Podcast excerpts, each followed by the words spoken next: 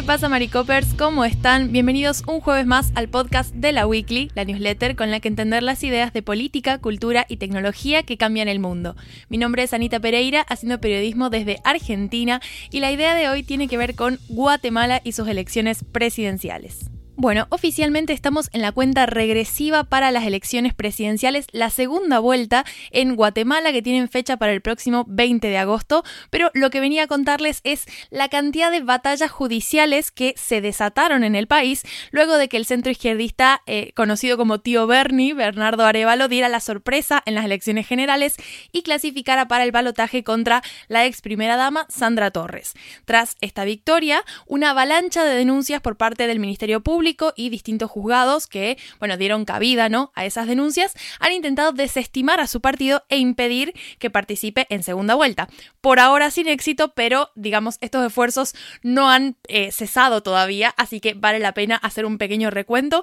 y prepararnos para los días que restan hasta el 20 de agosto. Bueno, vamos a hacer un pequeño repaso desde donde nos quedamos en la última columna sobre Guatemala, donde yo les conté que los resultados de las elecciones arrojaron a Sandra Torres, que era una de las candidatas favoritas y que medio que se esperaba que obviamente clasificara para segunda vuelta, con el que dio la sorpresa en esas elecciones, que era Bernardo Arevalo del el movimiento Semilla. Hay una newsletter en la que yo les explico en profundidad, bueno, las ideologías, un poco la labor política que han tenido estos últimos años estos dos candidatos, por si quieren revisarlo, pero lo interesante es lo que pasó justo después de que yo publicara esa newsletter, que es una seguidilla de eventos que mm, tienen, no tienen casi precedentes en Guatemala, o sea que es como se ha generado todo un clima de muchísima tensión en el país y ahora vamos a intentar entender cómo se llegó a eso. Bueno, en primer lugar, lo que sucedió luego de este anuncio de los resultados es que el Tribunal Supremo Electoral no pudo oficializar los resultados inmediatamente porque el, la Corte Constitucional dio cabida a un recurso que habían presentado algunos partidos políticos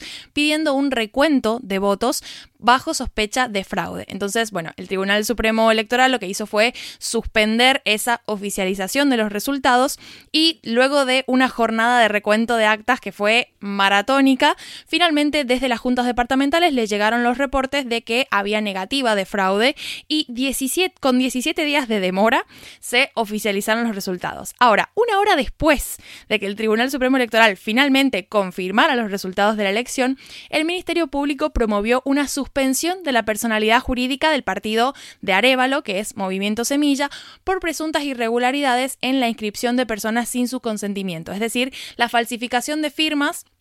de afiliados, que es lo que permite, bueno, a ese partido presentarse elecciones y demás. O sea que si se le daba lugar a esta, mm, a esta eh, suspensión de personalidad jurídica, que de hecho un juez finalmente lo hizo, Arevalo no estaba en condiciones de presentarse a esa segunda vuelta y por lo tanto la candidata Sandra Torres iba a quedar automáticamente como la ganadora de la elección y la próxima presidenta de Guatemala. Acá me interesa hacer un par de anotaciones sobre el Ministerio Público porque lo cierto es que se encuentra al mando del fiscal Rafael Curruchiche, que ha sido sancionado por Estados Unidos en 2022 por obstruir las investigaciones sobre actos de corrupción y presentar denuncias aparentemente espurias. Entonces, luego de que este eh, fiscal promoviera la investigación de una supuesta falsificación de firmas de al menos 5.000 personas afiliadas al partido, el séptimo juzgado penal ordenó la suspensión del partido Movimiento Semilla. Este juzgado en el pasado ha sido sumamente criticado porque, por ejemplo, estuvo involucrado en un, o sea, tuvo a su cargo uno de los casos contra el periodista José Rubén Zamora Marroquín, que terminó preso unos días después de criticar duramente al círculo cercano al presidente. Entonces, bueno, es un juzgado que ha tenido sus cuestionamientos y esta eh, suspensión que la promovió el Ministerio Público, pero finalmente este juzgado fue quien eh, le dio cabida ¿no? a esta suspensión, ha sido calificada por distintas organizaciones sociales nacionales e internacionales como un intento de golpe electoral. El propio Arevalo dijo que se trataba de un golpe de Estado técnico, porque claro, con un tecnicismo como el de, bueno, quizás hay falsificaciones en los miembros, a las personas afiliadas a este movimiento y por lo tanto, y recién cuando Arevalo consigue ganar las elecciones generales. En última instancia,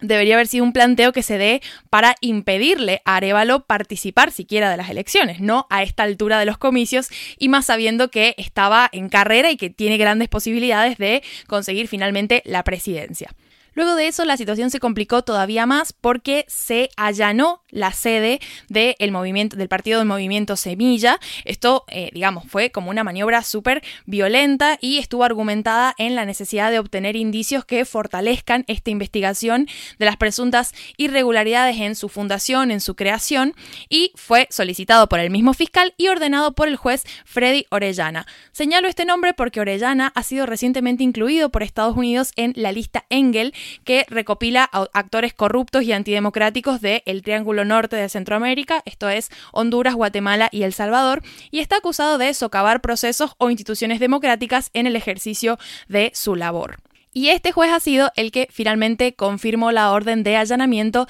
a la sede del movimiento Semilla el Ministerio Público también allanó las sedes del Tribunal Supremo Electoral, un despliegue de fiscales armados y con el rostro cubierto con pasamontañas. La verdad que fueron imágenes terribles y socialmente se creó muchísima tensión. Además, algunos testimonios que fueron recopilados reportaron que muchos documentos decomisados en este operativo no fueron inventariados. Ahora bien, luego de que se conoció la noticia de esta inhabilitación a el partido, Movimiento Semilla presenta un recurso de amparo ante la máxima corte del país que se le, dio, se le concedió un par de horas más tarde. Este amparo invocaba el artículo 92 de la Ley Electoral y de Partidos Políticos que imposibilita la prohibición de un partido político durante este lapso entre que abren las elecciones hasta que cierran el Tribunal Supremo Electoral ratificó la candidatura tanto de Bernardo Arevalo como de Sandra Torres en este balotaje y intentó, por otra parte, presentar un recurso de amparo ante la Corte de Constitucionalidad para solicitarle a otras instituciones del Estado como la Fiscalía, la Policía, el Ejército, la Corte Suprema, que garanticen la segunda vuelta presidencial entre Arevalo y Torres. Esto un poco como para obligar a los organismos, principalmente al Ministerio Público, que es quien ha estado eh, promoviendo todos estos ataques judiciales, a que se comprometa a, bueno, justamente garantizar este balotaje entre estos dos candidatos que son quienes ganaron las elecciones generales del pasado 25 de junio. Cuando el Tribunal Supremo Electoral hizo esto, el gobierno del presidente Yamatei publicó un comunicado en el que dijo como, bueno, calificó esta acción como sorpresiva y lamentable porque el Ejecutivo digamos desde su mirada, ha brindado todas las garantías de protección y acceso al voto durante el proceso electoral. Bueno, evidentemente esto es un poco gris porque la situación se caldeó muchísimo en este último mes y lo cierto es que en varios momentos parecía que realmente Arevalo no iba a poder competir en esta segunda vuelta y por lo tanto Sandra Torres era la próxima presidenta de Guatemala. Este recurso de amparo la Corte de Constitucionalidad lo denegó, pero confirmó el acuerdo que ya había eh, firmado sobre eh, en el que se hablaba de fijar la segunda vuelta entre estos dos candidatos. Entonces, si bien como que no dio lugar a esta cuestión de exigir el compromiso de todas estas instituciones con esta segunda vuelta, sí que dijo, bueno, desde, la, desde lo que dice la Corte de Constitucionalidad, la segunda vuelta va a ser y va a ser entre estos dos candidatos, lo cual es importante. Ahora, la idea que les traía es el hecho, bueno, lo que, lo que sacamos en limpio luego de las elecciones generales del 25 de junio es que la sociedad guatemalteca quería un cambio. Los dos candidatos que clasificaron, tanto Sandra Torres como Arevalo, son eh, de sectores políticos bastante alejados ideológicamente del actual presidente Alejandro Yamatei, que bueno, hemos hablado en elecciones pasadas sobre algunas decisiones que tomó durante su mandato que no fueron bien recibidas. Entonces, esta victoria de la oposición en realidad es como que se está empezando a configurar como una tendencia regional de la última última década. De hecho, desde 2015 a la fecha hubieron 28 elecciones ejecutivas y en estas elecciones 20 veces se impusieron candidatos nuevos u opositores. Es decir, en la mayoría ganó la oposición. Y no es una cuestión de una ola de izquierda o de derecha, como veíamos en los 90 con la tendencia neoliberal o a principios de siglo con este giro a la izquierda que se impuso en la mayoría de los países de Latinoamérica, porque de 2015 en adelante las victorias tanto de izquierda como de derecha se han mantenido parejas. Entonces,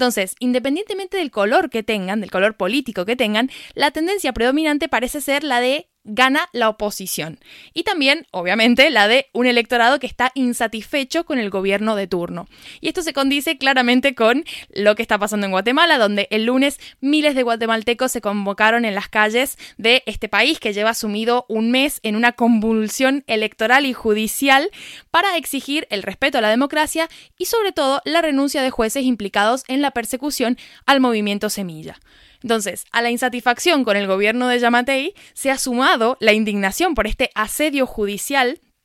al movimiento Semilla y ha provocado que la ciudadanía sienta la necesidad de involucrarse políticamente, lo cual siempre a, nivel histórico ha sido el motor de grandes cambios sociales. Entonces, la pregunta que finalmente nos queda es si este rechazo tanto al gobierno actual como a las condiciones impuestas a esta elección va a ser motivo suficiente para que Arevalo triunfe en el balotaje. Y con esta gran incógnita me retiro, como saben, en la newsletter hay algunos enlaces extra, un enlace para profundizar en esta cuestión de Guatemala, también un extra por ahí para complementar esta pero el podcast hasta acá llega, así que bueno, muchas gracias por escuchar y espero que estén teniendo una linda semana. Adiós.